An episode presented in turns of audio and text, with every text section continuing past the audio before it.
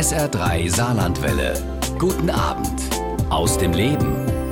Christoph Biemann erklärt seit mehr als 40 Jahren immer wieder sonntags in der Sendung mit der Maus Kindern die Welt und beantwortet ihnen ihre Fragen. Zum Beispiel, wie die Streifen in die Zahnpasta kommen oder warum man morgens ein zerwühltes Bett hat.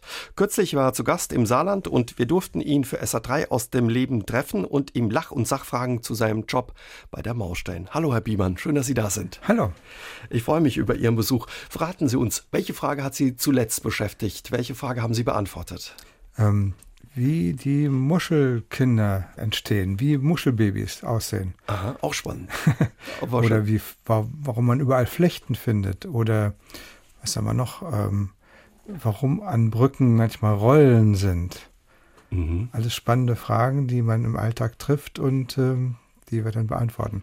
Ist für mich auch immer ganz spannend, weil vor ein paar Jahren wusste ich auch nicht, dass es Muschelbabys gibt. Natürlich, irgendwie mussten sie herkommen, aber ähm, und auch die Rollen an den Brücken habe ich nie wirklich wahrgenommen. Alles spannende Fragen.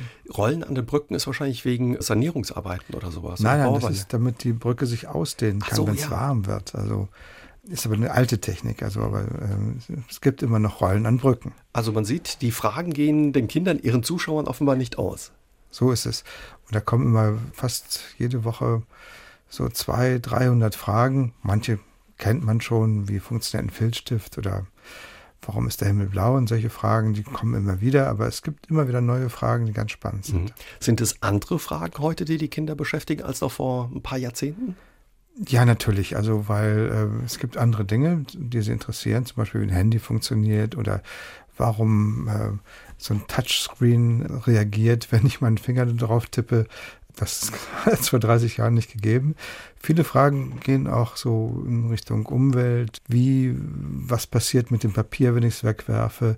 Was passiert mit alten Flaschen? Das war vor drei Jahrzehnten noch gar kein Thema. Mhm. Aber da gibt es offenbar so ein Bewusstsein auch bei den Kindern, wenn die sich für sowas interessieren, so Umweltfragen. Ja, klar. Die wissen, was ihre Eltern interessiert und ja, sind auch sehr, sehr ähm, sensibel, was solche Fragen angeht. Also was wird aus irgendwas und so. Das Früher ging es halt darum, also auch in den Sachgeschichten, wie entsteht irgendwas. Das ist immer noch interessant. Aber äh, heute ist eben die andere Seite des Produkts auch wichtig. Trauen sich die Kinder, wenn sie jetzt gerade die Rollen an den Brücken ansprechen, Fragen zu stellen, die wir uns vielleicht gar nicht trauen, mehr zu stellen? Ja, oder wir stellen es uns einfach, wir sehen es einfach gar nicht, wir nehmen es gar nicht mehr wahr. Und ähm, ja, oft sind es auch Fragen, die, wo Erwachsene sagen, ja, wenn ich das jetzt frage, dann äh, erscheine ich dumm. Was natürlich Blödsinn ist, aber ja, Kinder stellen diese Fragen und äh, wir beantworten die. Überraschen Sie die Kinder nach all den Jahren manchmal noch? Also mit ihren Fragen, dass sie denken, Mensch, klar. Ja, natürlich. Das ist dann irgendein Kind, was irgendeine Frage gestellt hat und äh, viele andere haben sie nicht gestellt und ja, auch viele Erwachsene denken, hoch, ja, stimmt, wusste ich nicht. Also, okay, spannend. Und das ist natürlich auch für uns ein großes Plus, dass viele Erwachsene die Sendung mit der Maus interessant und spannend finden. Oft sogar schauen, ohne dass die Kinder dabei sind. Der Altersdurchschnitt, habe ich bei der Vorbereitung gesehen, ist über 40 oder um die 40. Ne? Das kann keiner wirklich genau ausrechnen, aber es gibt viele Erwachsene, die die Maus gucken. Ja. Was für eine Frage hat Sie zuletzt überrascht, wo Sie dachten, Mensch, das hätte ich nicht erwartet, sowas? Fällt Ihnen da was ein? Ähm, also eine, das ist schon ein bisschen länger her, das ist nicht äh, neulich gewesen. Zum Beispiel, warum stehe ich auf dem Kopf, wenn ich in den Löffel reingucke? Ähm, mhm. Habe ich auch selbst erstmal in den Löffel reingucken müssen, weil es mir, ist mir nie eingefallen. Und da kann man natürlich eine spannende Geschichte erzählen. Oder warum ist in jedem Würstchen ein Knick? War mir auch nicht klar. Bin ich in den Supermarkt gegangen, habe geguckt, tatsächlich in jedem Würstchen ist ein Knick drin. Und da kann man natürlich spannende Geschichten erzählen. Was hat es mit dem Knick auf sich, weil die Wurst aufgehängt wird? Oder die wird aufgehängt, kurz vorm Räuchern. Mhm. Und es ist also kurz vorm Räuchern, das heißt kurz vorm Ende sozusagen. Das ist für eine Sachgeschichte, wenn man die Geschichte erzählen will, natürlich eine tolle Sache, weil man eigentlich die ganze Geschichte über die Spannung halten kann. Wann kommt denn jetzt der Knick ins Würstchen? Und ähm, ja, ganz am Schluss löst sich auf, kurz vorm Räuchern. beim Aufhängen kommt Technik rein. Also man sieht, die Kinder gucken doch nochmal anders hin. Gab es auch Antworten oder Fragen, wo sie mit der Antwort Schwierigkeit hatten und die sie oder die Maus sagen musste, müssen wir passen, können wir nicht beantworten? Ja, da gibt es verschiedene Fragen. Also wo wohnt Gott? Solche Dinge, mhm, natürlich schwierig, aber auch so ganz einfache Dinge. Wir wollten mal was machen über Erkältung. Und in der Maus ist es ja also irgendwie dann die Frage ein bisschen andersrum zu stellen. Wie kriege ich jetzt eine Erkältung? Haben wir recherchiert und die Antwort wäre, ja, geh auf Leute zu, steig in den Fahrstuhl, gib Leuten die Hand, umarme Menschen. Also so kriegt man Erkältung und das ist eigentlich eine Geschichte, da haben wir gedacht, nee, das wollen wir gar nicht erzählen. Weil natürlich, Erkältung kriegt man sowieso, mehr oder weniger, aber Leute zu meiden und äh, Menschen nicht anzufassen oder keinen zu Herzen, das ist keine Nachricht für die Maus. Christoph Biemann, besser bekannt als Christoph aus der Sendung mit der Maus, ist heute unser Gast bei SA3 aus dem Leben. Wir unterhalten uns gleich weiter mit ihm. Wenn keiner mehr durchsteigt, gibt es mehrere Möglichkeiten. Man kann zum Beispiel Experten fragen und eine Expertenkommission bilden oder man fragt die Maus. Und ein Macher der Sendung mit der Maus ist heute unser Gast bei SA3 aus dem Leben, Christoph Biemann. Herr Biemann, wie kann man Kinder heute noch begeistern in Zeiten von neuen Medien, Smartphones, Tablets für die Maus? Ist es schwieriger geworden oder gar nicht so schwierig? Also Kinder sind immer neugierig. Und wenn man die Neugierde befriedigen kann und auch so, ja, auch motivieren kann, neugierig zu sein, das hat mit Smartphones und sowas gar nichts zu tun. Also ob jemand jetzt was rauskriegt, wie ein Vogel singt übers Internet oder per Smartphone oder irgendwie jemanden, Experten fragt, ist eigentlich egal. Hauptsache, er findet eine Antwort auf seine Frage. Also die Kinder, ich höre es raus, sind wissbegierig, wollen was erfahren von ja. der Welt um sie herum. Was für ein Publikum sind die Kinder? Ein schwieriges, Neu oder? Neugier? Ja, natürlich. Sehr, sehr, mhm. die, denen kann man nichts vormachen. Man kann nicht sagen, hör mal, das ist jetzt Kunst, da, ähm, wenn du das jetzt nicht verstehst, ähm, dann bist du ein Banause oder sowas. Solche Sachen kann man denen nicht sagen, weil die sind ganz ehrlich und sagen, dann bist du doof. Aber ähm, nein, Kindern kann man nichts vormachen und sollte man auch nicht tun. Was funktioniert nicht, wenn man Fernsehen für Kinder macht? Wenn man sich so runter begibt auf Kinderniveau und sagt, ei, du verstehst das noch nicht, aber ich erkläre dir das mal und so, das funktioniert nicht. Auch wenn man irgendwie versucht, sich bei Kindern einzuschleimen oder irgendwie Tai Tai Tai und so zu machen, funktioniert nicht. Das, also für die Maus würde ich sagen, No-Go. Mhm. Also man muss sie ernst nehmen mit ihren Fragen ja, und ihren. Ja. Auf Augenhöhe. Auf Augenhöhe. Ja. Mhm. Haben Sie was gelernt über die Jahre durch Ihre Arbeit mit Kindern, von den Kindern? Nein, natürlich unendlich viel, weil äh, die Fragen der Kinder, die ich beantworte, sind natürlich nur teilweise beantwortet. Also sozusagen der Kern der Geschichte ist beantwortet. Aber ich habe rechts und links natürlich wahnsinnig viel gelernt. Also wenn ich irgendeinen Gegenstand habe und den in die Hand nehme und dann weiß ich ziemlich genau, wie der hergestellt wird, zum Beispiel. Hält es auch jung, wenn man mit Kindern für Kinder arbeitet? Ja, ist ja immer was Neues. Also wir haben äh, immer neue Fragen, immer neue Antworten und ja, es, die Neugierde ist in mir auch selbst drin. Also ich bin da auch mal ganz, ganz heiß drauf, was zu erfahren. Was, wie, wie wird das gemacht? Wie funktioniert das und so? Und ähm, ob das jung erhält oder nicht, ist mir eigentlich ganz egal. Also, aber lebendig erhält es mich. Man hört ja immer, die Kinder hätten sich sehr verändert. Was ist Ihr Eindruck über die letzten Jahre? Sicherlich haben sie sich verändert, aber so stark, wie man ja, immer annimmt, oder? Nein, nein, gar nicht. Also ich glaube, dass die Kinder sich im Prinzip nicht verändert haben. Sie sind neugierig, sie sind aktiv, sie sind quirlig, sie sind laut. Und da hat sich gar nichts getan eigentlich. Also manche Umstände haben sich geändert. Es gibt weniger Fernsehen inzwischen als früher, vor 10, 15 Jahren. Mehr Computer, mehr äh, Smartphone und sowas. Aber im Prinzip die Neugier der Kinder, wenn man denen alles wegnehmen würde, wäre genauso. Das, das wären genau die gleichen Kinder wie vor sogar 300 Jahren vorher. Tut man ihnen da ein bisschen Unrecht, den Kindern, wenn man sagt, oh, die hocken nur noch vor den Dingern vom Handy oder vom Computer? Also wenn man ihnen was anbietet, also das gibt es natürlich, das ja. gibt es ganz klar, das ist keine Frage. Aber wie gesagt, wenn man denen das wegnehmen würde und das, das einfach nicht mehr da wäre, wären es noch genauso dieselben Kinder wie vor. Ist es das auch, Jahren. was Sie den Kindern vermitteln wollen, diese Lust auf was Neues, was zu entdecken, ja, die Neugierde? Auf jeden Fall. Also Neugierde und vor allen Dingen, dass es sich lohnt, neugierig zu sein, das ist eine Kernbotschaft der Maus. Und ja, ich hoffe, wir können das auch so rüberbringen.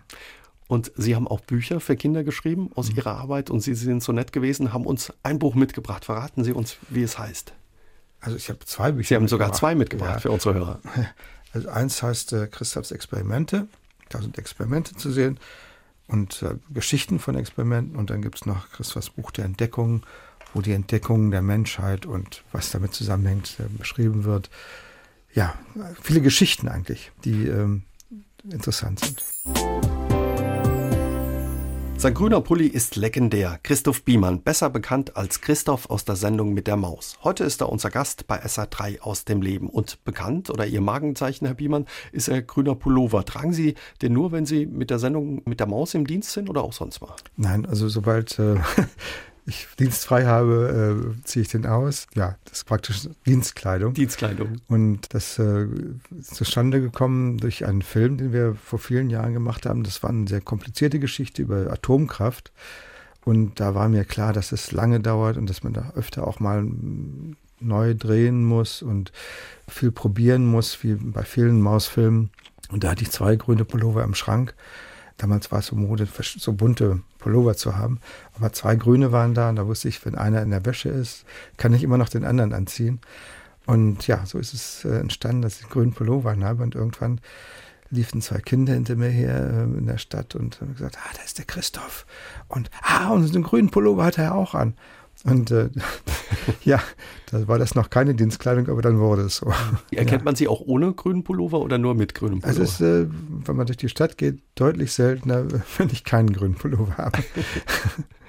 Wie viele haben Sie zu Hause? Ich habe, glaube ich, zehn Stück. Zehn Lange Stück. war so eine, so eine schwierige Zeit, da gab es die nicht mehr, war nicht mehr im Handel, aber inzwischen gibt es diese T-Shirt-Aufdruckläden, die haben alle Farben und da gibt es auch grüne. Also müssen Sie nicht horten auf Vorrat kaufen. Nein, nein, nein. Sie würden übrigens ganz gut zu uns passen. Unsere Farbe bei SA3 ist auch grün. Ja, freut mich.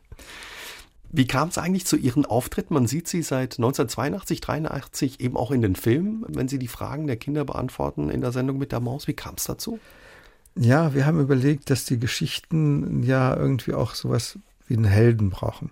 Bei Held ist jetzt gar nicht so dieser große Held, der, der wie Siegfried oder sowas durch die Landschaft zieht, sondern einfach eine Hauptfigur. Und der etwas passiert, hier ein Problem hat. Und da haben wir mit Schauspielern äh, probiert. Und da war eine Geschichte, da war der Werner Coyne, ein bekannter Kabarettist, der musste zeigen, wie Tomatenketchup gemacht wird. Und er musste auf dem Pferd reiten, wie ein Tatar, musste als äh, Inka Federball spielen mit Tomaten und unter anderem dann auch als indischer Fakir Tomaten auf ein Nagelbrett zerdrücken. Oje, oh also man ist schon gefordert. Was ja die wahre Geschichte ist, also Ketchup ist entstanden in Indien als äh, ja, gewürzte Tomatensoße, also. Tomate, gewürzte Soße. Und dann sagte der Werner Koy, ja, ich sitze hier auf dem äh, Nagelbrett. Hm, es gab natürlich ein Kissen drauf, aber es war schon sehr unbequem. Und er hat dann gesagt, also weißt du, wenn du das selber machen müsstest, was du da ins Drehbuch schreibst, dann würdest du es anders schreiben. Die nächste Geschichte hieß Brücken, zehn Methoden über einen Fluss zu kommen. Und das heißt, da musste der Protagonist, der Held, immer ins Wasser fallen. Dann habe ich gesagt, okay, Kannst du keinem zumuten. Ich mache das selber. Ich mache das selber. Und äh, ja, und so bin ich sozusagen ins Fernsehen gekommen. Weil das ist dann gut angekommen und dann habe ich gesagt, ist eh praktisch, weil ich als Regisseur immer bei den Dreharbeiten dabei bin. Dann mache ich es gleich selber und wische halt immer von hinter der Kamera vor die Kamera und äh, dann mache ich das halt. Und der erste Dreh war nass wahrscheinlich. Das war sehr nass. Es gab einen Moment, wo ich dann ins Wasser gesprungen bin ähm, es war November, es war nicht oh so ganz warm. dann habe ich gedacht, oh, jetzt, jetzt gibt es keinen, also es gibt einen Punkt, an dem es nicht mehr zurückgeht. Und das war dieser Punkt, wo ich dann in der Luft war und äh, diesen Gedanken hatte. Die Filme sind immer ein bisschen auch witzig, da ist auch Komik dabei. Und ja. der Christoph, den Sie eben auch da darstellen, ist auch so ein bisschen tollpatschig. Ist das mhm. Absicht? Oder? Ja, also das ist, ähm, ich will ja nicht besser oder, oder schlauer erscheinen als die Kinder. Ähm, dann lieber ein bisschen döver. Da habe ich auch gar kein Problem mit. Und es macht sogar Spaß, dann oft äh, so ein bisschen tollpatschig zu sein. Ist es auch gut, wenn da eben noch so ein bisschen Selbstkind in einem drin steckt? Haben Sie sich das dadurch Ja, ja, natürlich. Also äh, ich bin jeder ist ja Kind irgendwo. Also wenn er mal ganz ehrlich ist, ist jeder so ein bisschen naiv und man weiß ja auch nicht alles. Und wenn man sich das selber sagt, äh, ich weiß alles, dann ist man eigentlich schon verloren, denke ich. dann hat man äh, das innere Kind verloren und ist arm dran eigentlich. SA3 aus dem Leben, heute mit Christoph Biemann, Autor und Darsteller bei der Sendung mit der Maus. Wir unterhalten uns gleich weiter mit ihm. Christoph Biemann ist heute unser Gast bei SA3 aus dem Leben, bekannt als Christoph aus der Sendung mit der Maus. Wir unterhalten uns darüber, wie er zu seinem Job bei der Maus gekommen ist. Wollten Sie eigentlich immer zum Kinderfernsehen oder wie sind Sie zu der Sendung mit der Maus gekommen? Es war so, ich war in Amerika als Austauschschüler. Es war 68, Vietnamkrieg und so, da gab es viele Streiks in den Schulen in Amerika und dann bin ich ähm, an die Harvard-Universität gegangen, berühmte Uni, weil da war eben auch Chaos und dann gab es aber auch Vorlesungen da und dann fand ich Psychologie ganz interessant. Dann bin ich nach Deutschland zurückgekommen, musste noch Abitur machen, habe auch so Psychologie-Vorlesungen gehört an der Uni, äh, einfach reingelaufen als Schwarzhörer damals. Und äh, da gab es auch Medienpädagogik, das habe ich mir auch angehört. Und ich wollte an die Filmhochschule nach München. Und als ich dann da komischerweise angenommen wurde, gab es einen Studienkreis Kinder- und Jugendfernsehen. Es gab mehrere äh, Studenten, die sich da zusammengefügt haben. Fünf, sechs Leute.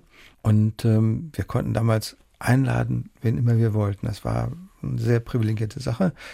Und da haben wir unter anderem den Gerd Müntefering eingeladen, den Vater der Sendung mit der Maus. Und wir haben die Sendung total auseinandergenommen, damals völlig total kritisiert und dann gesagt, okay, ich nehme euch das nicht krumm, ich gebe euch 30.000 Mark, war viel Geld damals, macht eine eigene Sendung mit der Maus, 30 Minuten, die ihr gestaltet. Und das haben wir gemacht. Und so bin ich zur Sendung mit der Maus gekommen. Also ähm, haben Sie Blut geleckt dann quasi? Ja, ja. Und es war eben auch Kinder- und Jugendfernsehen durch diese Psychologie-Vorbereitung ähm, war so mein Ding. Und ich habe das nicht bereut, weil viele meiner Kommilitonen an der Filmhochschule, die mussten dann entscheiden, mache ich Spielfilm, mache ich Journalismus, mache ich Dokumentarfilm. Und bei Kinderfernsehen hat man einfach die Möglichkeit, alles Mögliche zu machen. Also Spielgeschichten, dokumentarische Geschichten und eben sowas wie die Sendung mit der Maus, so, wo eigentlich alles gemischt ist und wo man wirklich auch viel experimentieren kann. War aber eigentlich eine coole Sache von dem Macher mit der Maus, von Herrn Müntefering zu sagen, no, wenn ihr es besser wisst, ja, dann zeigt mal, wie es souverän, geht. Ja, genau. Sehr souverän. Ja. Und da haben Sie quasi Blut geleckt. Wie war das in den 70ern an der Filmhochschule in München zu studieren? Das waren bewegte Zeiten auch. Bewegte Zeiten, man hatte auch, ähm, ja, es war so sehr ideologisiert. Alles, was den Klassenkampf nach vorne brachte, war gut, alles andere war schlecht. Das war, was ich aus heutiger Sicht sage, das war viel Scheuklappe dabei. Aber es war auch eine sehr intensive Zeit. Man hat wirklich mit großem Engagement von morgens früh bis spät in die Nacht, also um 22 Uhr dann noch in die Spätvorstellung Marx Brothers oder was gegangen und haben uns Filme angeguckt. Drei Jahre sehr intensiv und das hat total Spaß gemacht und mhm. ja, auch bin als anderer Mensch rausgegangen. Von was haben Sie da geträumt? Also das Kinderfernsehen entstand mhm. durch Zufall. Wollten Sie auch Filme machen, Spielfilme, Dokumentationen? Was war so Ihr Ziel? Ja, also mein Ziel war eigentlich immer so Aufklärung. Dinge äh, erklären und, und, und Dinge, ja, so Zusammenhänge aufzeigen und so. Das hätte jetzt Kinderfernsehen sein können. Ich habe auch ein bisschen mit Kabarett rumgespielt, was ja auch sehr ähnlich ist, wo man auch ungewöhnliche Gedankengänge zeigt und dann ja auch witzig ist und so. Das hat mir nicht geschadet. Sie sind in Mecklenburg-Vorpommern geboren, aber schon als kleines Kind mit Ihren Eltern in Westen gekommen. Mhm. Wie sind Sie aufgewachsen, Herr Biemann? Ja, ganz normal. Also ich ähm, bin in Hildesheim zur Schule gegangen, von der ersten bis zur 13. Klasse, bis auf die Zeit in Amerika. Da ist, also ich war ein sehr unauffälliger Schüler, denke ich. Schule hat mir Spaß, Spaß gemacht, gemacht ja. hat mir Spaß gemacht, aber auch jetzt nicht so, dass ich, da wäre kein Streber oder sowas, einfach so mitgelaufen und war dann irgendwann Klassensprecher, auch Schulsprecher irgendwann. Später auch AStA-Vorsitzender? Ja, in der Filmhochschule war ich auch AStA-Vorsitzender, aber immer mehr so zufällig. Also nicht, weil ich mich so, ich war keine Rampensau in dem Sinne, dass ich sagte, ich will, will vorne stehen, sondern das hat so irgendwie, hat man sich auf mich geeinigt. So. Das war auch nur eine andere, ein anderer Umgangston wahrscheinlich damals. Ende der 50er, Anfang der 60er in der Schule. Die Lehrer waren noch anders drauf, wenn man da als Schulsprecher kam und sagte, hey, ich muss da mal mein Veto einlegen oder so. Ja, ja, das war oft sehr schwierig. weil das waren noch sehr autoritär und das waren auch halt Lehrer, die aus der Nazi-Zeit kamen oder eben aus dem Krieg kamen. Also wir hatten auch etliche, die kein Bein mehr hatten oder irgendwie versehrt waren. Und äh, es war nicht so leicht, mit denen umzugehen. Und als Schulsprecher musste man eben dann auch, ja, auch wenn ich das eigentlich nicht meine Art ist, aber ich musste halt Rückgrat zeigen und sagen, hört mal, da habt ihr was falsch gemacht, da habt ihr, was weiß ich, eine Klassenarbeit geschrieben nach dem Wochenende und da war nicht Vorbereitung und so. Und da wurde ich auch oft fürchterlich angeschrien von diesen, von diesen ähm, ehemaligen Nazi-Lehrern. Das war nicht einfach, aber ja, ich habe es halt über mich ergehen lassen und äh, ich habe eigentlich auch daraus gelernt. Ich glaube, das ist auch für unsere Generation ein großer Vorteil gewesen, dass wir mit diesen Menschen umgehen mussten. Wir mussten lernen, mit solchen ja auch schwierigen Persönlichkeiten klarzukommen. Heute die Lehrer, wenn ich sie so sehe, sind eigentlich alle immer ganz nett. Und da kann man sich gar nicht so reiben, wie, wie wir damals das konnten. Das war, würden Sie sagen, vielleicht auch ganz gut, dass man sich da absetzen konnte. Ja, ja, ne? Also natürlich. sagen konnte, wir wollen was anderes. Nichtsdestotrotz hatten Sie noch Kontakt, auch Familie im Osten, die Sie besucht haben regelmäßig? Oder? Ja, meine, meine Oma war im Osten äh, lange geblieben. Also als Kind bin ich da öfter rübergefahren. Da hatte ich ein, ein sehr schwieriges Erlebnis. Und zwar hatte ich Comics bei mir, Mickey Mouse. Und da wurde ich an der Grenze angehalten. Oh je. Und da kam, war so eine richtig so eine Mhm. dicke Matrone in Volkspolizeiuniform, die hat mir die weggenommen, hat gesagt, das ist doch imperialistischer Quatsch. da war ich relativ schockiert. Und ja, das war mein Erlebnis beim Übertritt damals. Und das war halt andere Zeiten. Ne? Aber konnte man wahrscheinlich erleben, dass es unterschiedliche Länder sind? Oder war da für Sie als Kind der Unterschied gar nicht so groß, wenn Sie bei der Oma waren? Da eine andere Welt Nee, einzutauchen? das war schon eine andere Welt und war auch interessant. Also ich habe dann mit anderen Kindern dann Schrott gesammelt und äh, die hatten dann so Anstecker, so Medaillen, ähm, Erich Pieck Medaille oder irgendwie was. das hatte ich nicht. Das fand ich okay, okay, interessant. Christoph Biemann, besser bekannt als Christoph aus der Sendung mit der Maus, ist heute unser Gast bei SA3 aus dem Leben. Wir unterhalten uns gleich weiter mit ihm.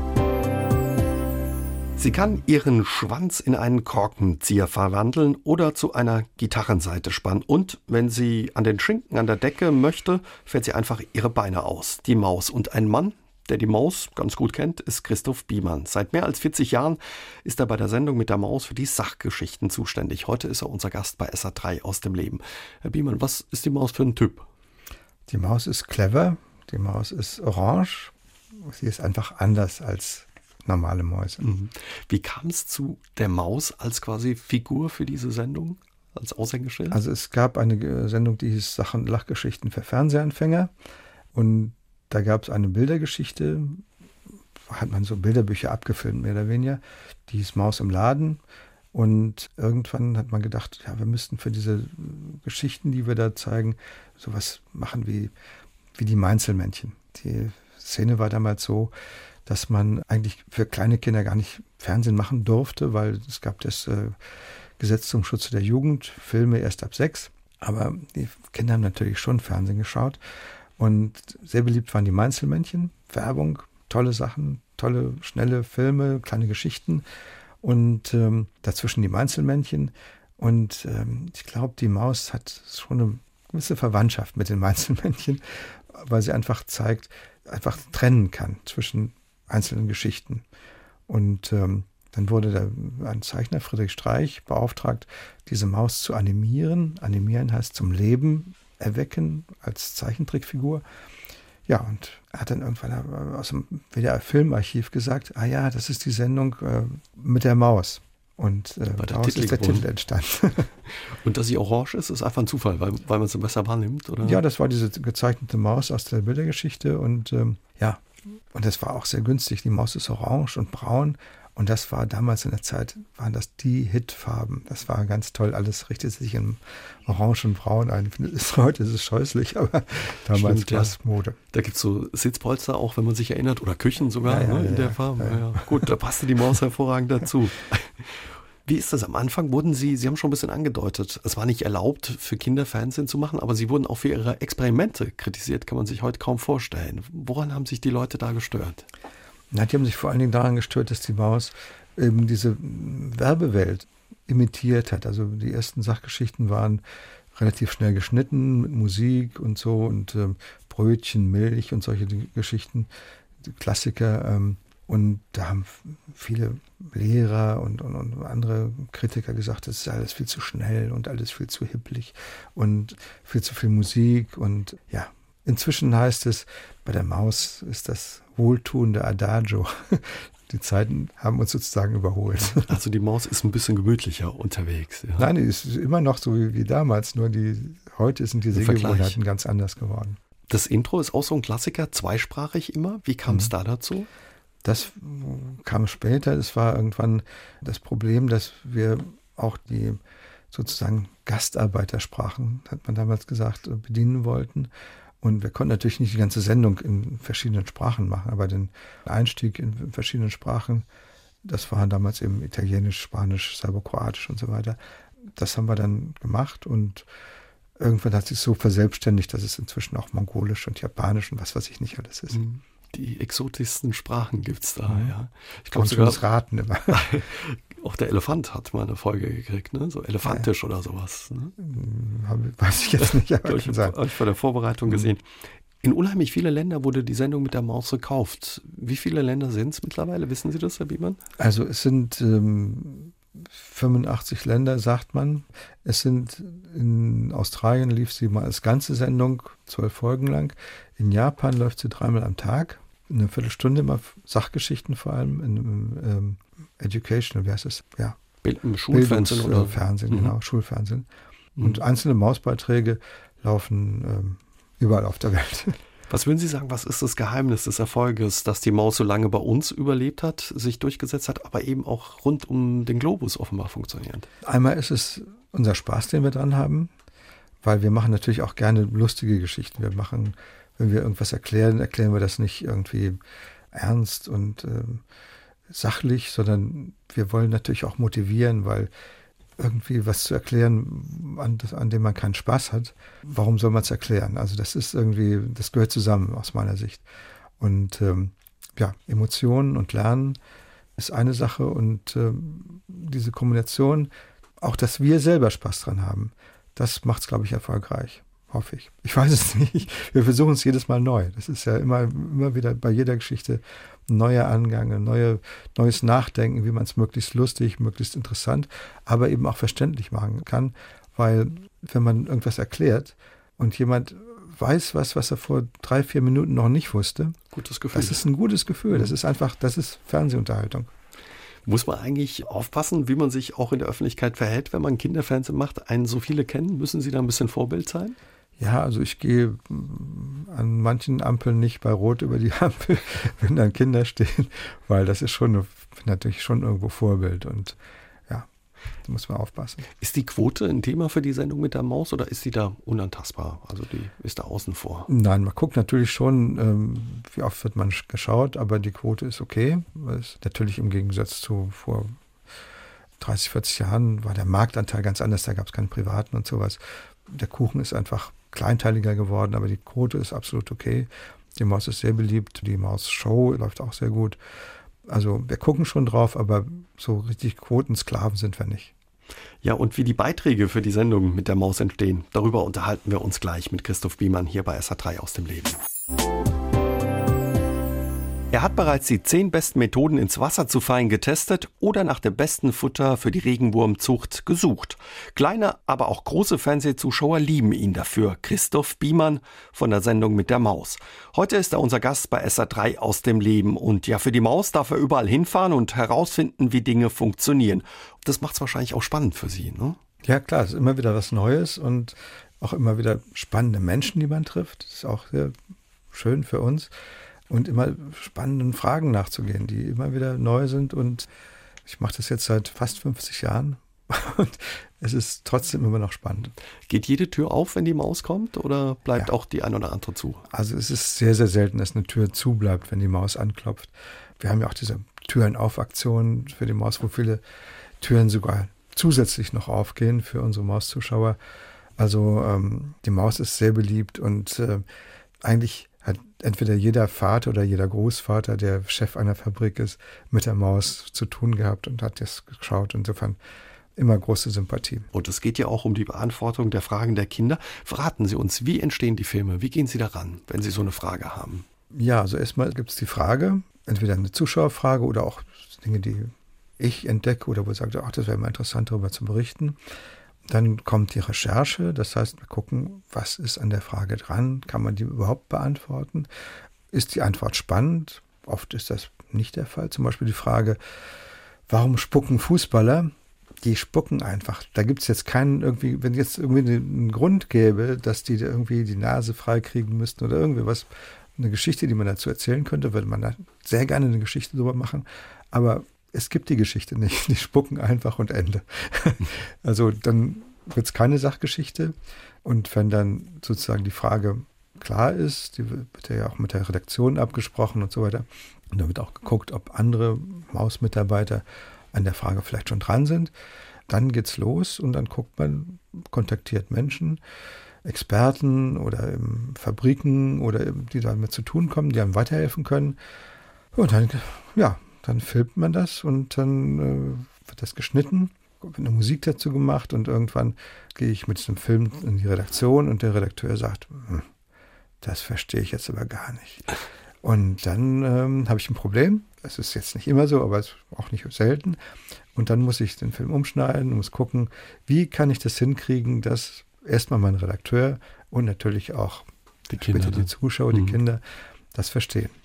Sie haben irgendwo mal gesagt, also Sie recherchieren da schon ordentlich, bis der Arzt kommt, ja? Also da muss man sich richtig reingraben teilweise. Ja, ja, natürlich, klar. Also inzwischen habe ich auch viele Leute, die ich kontaktieren kann. Also ich habe so einen Physikprofessor, ich habe einen Biologen und so, die ich immer mal wieder anrufe und so, um die, die ersten Informationen zu kriegen und die anderen weiterleiten hier und da und dann macht man sich schlau und ja, das Wichtige ist eigentlich, dass ich selber schlau werde. Also ich habe seit ein paar Jahren Film über eine Wärmepumpe und ich habe jetzt so langsam verstehe ich, wie das Ding funktioniert, weil den Experten ist das total klar, wie das geht. Aber mir war es nie klar, warum da was verdampft wird und dann wieder zurückverdampft wird und so. Jetzt weiß ich es, jetzt kann ich den Film machen. Also das dauert dann auch eine Weile. Das hat, manche, manche Filme dauern vier, fünf Jahre, bis ich es selber verstehe und dann eben das auch so erzählen kann, dass es äh, in vier, fünf Minuten reinpasst und dass man es auch versteht. Also ich muss es wirklich selber sehr gut verstehen, damit ich auch weiß, was kann ich weglassen und was muss ich unbedingt erzählen? Also da ist Ausdauer gefragt. Die Wärmepumpe ist so ein Film, der lange gedauert hat. Wo haben Sie noch lange zu knappern oder zu tüfteln? Ja, LED. LED. LED funktioniert, ist auch nicht so einfach. Da mussten wir auch sehr stark eben ähm, entscheiden, was kann man weglassen, weil da gibt es so viele sehr komplizierte Dinge, die man einfach weglassen muss. Mhm. Oder man macht einen Film über zwei Stunden oder so, dann geht es auch. Aber das ist in der Sendung mit der Maus nicht möglich. Aber das ist ähm, oft sehr schwierig und ein langwieriger Prozess. Mhm. Sie haben auch einen Film über Glühwürmchen gemacht, das ist wahrscheinlich auch schwierig. Die mhm. muss man erstmal quasi sehen oder einfangen. Ne? Genau, das war, das, da war das Schwierige, das, erstmal eine Kamera zu finden, die, die überhaupt sieht. Inzwischen gibt es die Kameras, wir haben da von dem technischen Fortschritt auch profitiert.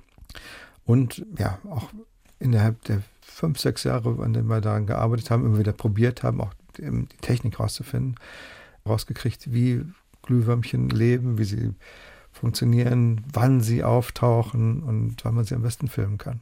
Gibt es eigentlich Tabus, Themen oder Dinge in diesen Filmen, wo Sie sagen, das geht gar nicht? Ja, es gibt so bestimmte Ekeldinger, die man nicht macht. Hat sich auch ein bisschen was geändert. Wir haben also vor in den 70er Jahren einen Film gemacht. Die Kuh heißt der.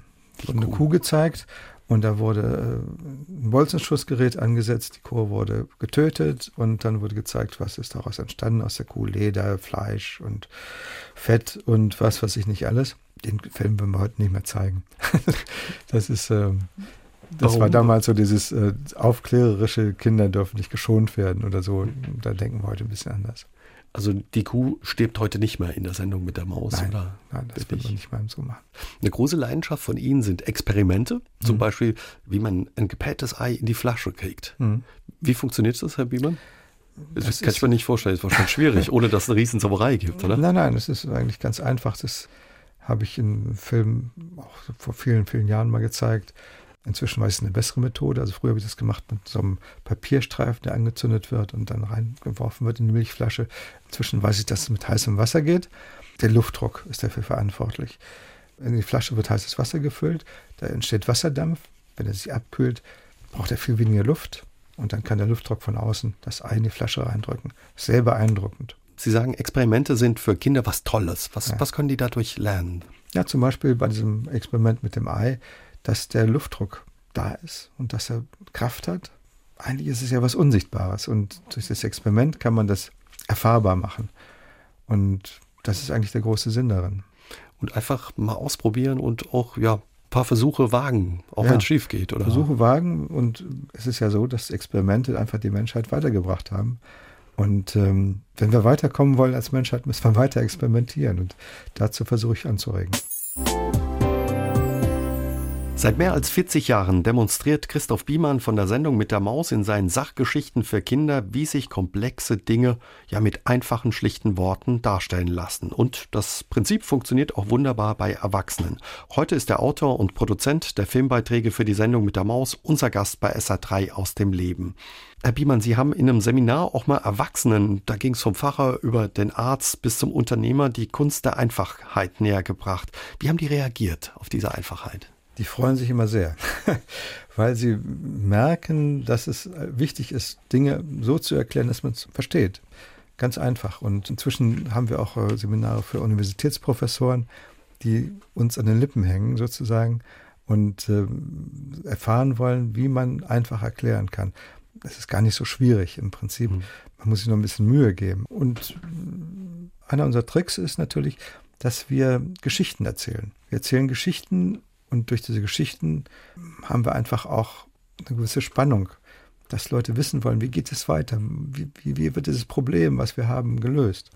Und das ist eigentlich für, für jemand, der was erklären will, ein, ein, eine Grundvoraussetzung, dass der, der einem zuhört, wissen will, wie geht es denn jetzt? Wie funktioniert es? Was ist die Lösung? Und das ist in den Sachgeschichten genauso wie bei jedem anderen, der was erklären will, gleich. Man kommt ja manchmal so in den Verdacht, wenn man es einfach macht, dass es banal wäre oder so. Machen wir es uns manchmal unnötig kompliziert? Ja, auf jeden Fall. Also wenn jemand denkt, ich bin Wissenschaftler und ich muss als Wissenschaftler wirken, jeder muss bei jedem Satz, den ich sage, merken, ich bin ein Wissenschaftler, das ist ein armer Mensch. Der wird nicht verstanden. Und der hat ein Problem.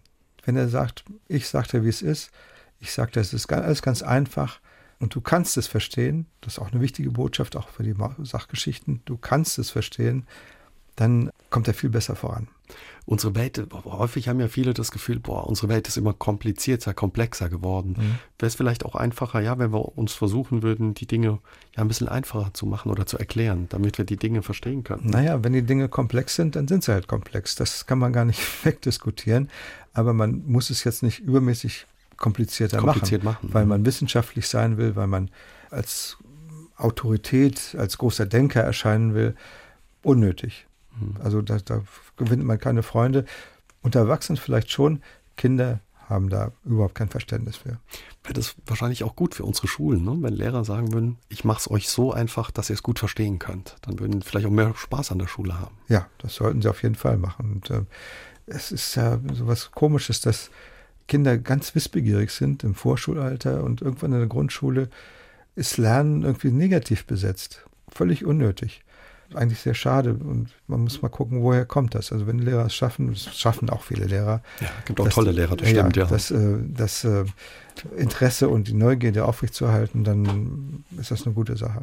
Bei diesen Begegnungen in Ihren Seminaren, egal vom Unternehmer bis zum Arzt, haben Sie da so eine Situation in Erinnerung, wo Sie sagen, das war witzig, also wo die auch gemerkt haben, Mensch, einfach geht auch, das öffnet mir ganz andere Möglichkeiten, Türen? Ja, zum Beispiel ähm, so ein Röntgenarzt, der hatte so Strahlenbehandlung bei Krebskranken gemacht.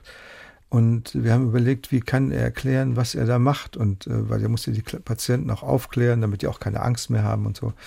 Und ähm, da sind wir drauf gekommen, dass er so Filzstifte in, am, am, Kittel hat, mit denen er ab dem Schädel oder irgendwas so Zeichnungen macht.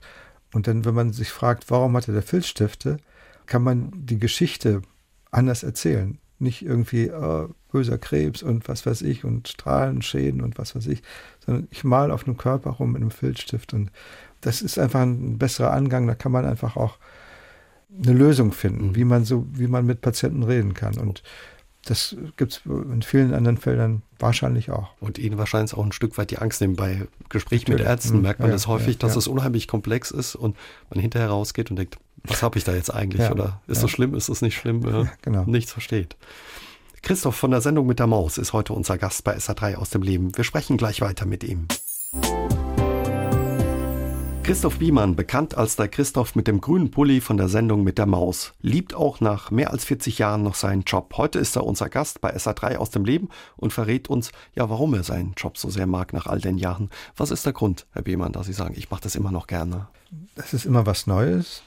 Ich habe mit sehr tollen Leuten zu tun, sowohl die ich anspreche für meine Geschichten, aber als auch im Team. Alle machen es gerne, weil sie merken, das ist was Tolles. Und es gibt so Begegnungen, wie zum Beispiel im Fraunhofer Institut, wenn da so junge, tolle High-Class-Wissenschaftler, die wirklich ganz vorne forschen, auf mich zukommen und sagen, wegen dir bin ich hier. Und dann denke ich, wow, hast doch nicht alles falsch gemacht. Fernsehen ist ja was sehr äh, kurzatmiges, aber wenn man dann merkt, man hat doch irgendwie Menschen beeinflusst, dann ist das ein tolles Gefühl. Also die Lust geweckt, offenen Fragen nachzugehen und eine Antwort zu mhm. bekommen. Sie haben viele Leute getroffen, haben Sie schon gesagt, so eben auch mit jungen Wissenschaftlern. Ist es eine tolle Begegnung? An was für Begegnungen erinnern Sie sich noch? Wo Sie sagen, das war spannend, interessant? Ah ja, zum Beispiel ein Bienenkorbflechter, der es sind einfach Persönlichkeiten, die so in sich ruhen und, und, und ihr Ding machen. Also einfach eine Leidenschaft haben für etwas, was sie tun und ähm, das auch gerne zeigen. Das, ist ein, das sind aber die schönsten Momente. Also auch wieder Dinge, wo man vielleicht sagen würde, das ist einfach, aber ist es gar nicht, aber Leute etwas mit Leidenschaft und Hingabe machen. Ne? Ja, ja, die haben kein Problem. Also andere Leute gehen morgens um neun ins Büro und äh, abends um fünf wieder raus und äh, freuen sich auf ihren Urlaub und ihr Hobby und aber die Arbeit ist eigentlich, naja, macht man halt. Aber andere Leute, die brennen für irgendwas, die machen was aus absoluter Leidenschaft und haben Spaß dran und diesen zu beneiden und die zu treffen, ist toll. Werden Sie auch häufig gefragt, wenn man eine Frage hat, wenn Sie so viele Fragen quasi beantwortet haben, all, nach all den Jahren aus Ihrer Familie, Ihrem Umfeld, Freunden? Ja, ja, ich werde natürlich viel gefragt und äh, muss immer wieder sagen, ich weiß eigentlich sehr wenig. Also ich habe natürlich viele Fragen beantwortet, habe viele Leute getroffen und aber oft werde ich auch am falschen Fuß erwischt. Ich weiß eigentlich nicht mehr als jeder andere. Ich weiß, wie man was rauskriegt, ich weiß, wie man was erklären kann, aber so Mr. Allwissend, das bin ich nicht. Hätten Sie gedacht, dass Sie so lange dabei bleiben, als es losging am Anfang? Nee, aber das, das war einfach, ist ja normal beim Fernsehen, dass man äh, eine Sendung macht und dann nach vier, fünf Jahren wird die abgesetzt, dann machen wir was Neues. Dass die Sendung mit der Maus so lange existiert, hat keiner ahnen können und das ist eine tolle Sache. Es ist ja auch vor allen Dingen so, dass viele Eltern die Maus als Kinder kennengelernt haben und jetzt ihren eigenen Kindern sagen, das kannst du gucken, das hat mir auch nicht geschadet. Sie selbst haben auch Kinder, haben die eine Rolle auch gespielt bei Ihrer Arbeit? Dass Sie ja, meine Tochter war sehr wichtig. Die hat dann immer gesagt, bei diesen Sachgeschichten, das waren diese Fabrikgeschichten, wo gestanzt und äh, gefräst und was wurde. Und dann gesagt, also diese Sachen sind eigentlich eher langweilig, aber so diese Trickfilme, die gucke ich ja gerne, aber die, diese Fabrikgeschichten, ne, das ist nichts. Und dann haben wir uns überlegt, ja, hat sie sicher recht, wie kann man das machen? Und dann haben wir überlegt, wie kann man diese Geschichten einleiten? Wie kann man am Anfang so eine kleine Geschichte erzählen, die das spannend macht, die also ein gewisser Joke auch ist, ein gewisser Witz ist wo man dann sagt, okay, da gibt es das Problem, aha, okay, und das lösen wir dann mit Hilfe dieser Gegenstände, die da produziert werden. Und am Schluss gibt es auch noch was Witziges, sodass das ja so verpackt wurde. Und daran ist meine, meine Tochter schuld. Mhm. Also haben wir ihr das zu verdanken, ja. dass die Filme mhm. heute ein bisschen anders aussehen. Ja. Über all die Jahre engagieren Sie sich auch sehr stark ehrenamtlich für Kinder, denen es nicht so gut geht. Was treibt Sie dabei an? Ja, also das ist natürlich, ich kriege sehr viel zurück von den Zuschauern. Und wenn man dann gefragt wird, möchtest du was für herzkranke Kinder tun, möchtest du was für ähm, Kinder im Hospiz Bethel tun oder sowas, dann kann man eigentlich nicht Nein sagen. Das ist völlig klar und das mache ich auch gerne. Und den Menschen wiederum, die man da begegnet, das ist auch ganz toll. Also herzkranke Kinder sind zwar irgendwie vom Schicksal geschlagen, aber die haben an so ein, eine Fröhlichkeit und so viel Sonne im Herzen. Das ist schon ganz toll. Und das Gleiche gilt auch für die Kinder, die praktisch kurz vorm Tod stehen in Bethel, da ist so eine Fröhlichkeit und so ein Lebenswille und so eine, ja, auch irgendwie Tiefe im Leben. Das ist beeindruckend und es macht mich auch reicher. Mhm. Also ist jetzt nicht nur, dass ich gebe, sondern ich kriege viel zurück. Viel. Mhm. Sind da auch aus diesen Begegnungen Ideen für Filme entstanden? Jemand für? Mm, also es gibt einen Film über herzkranke Kinder. Den habe ich nicht mal selber gemacht, sondern ähm, ein Kollege. Ähm, aber nein, eigentlich nicht.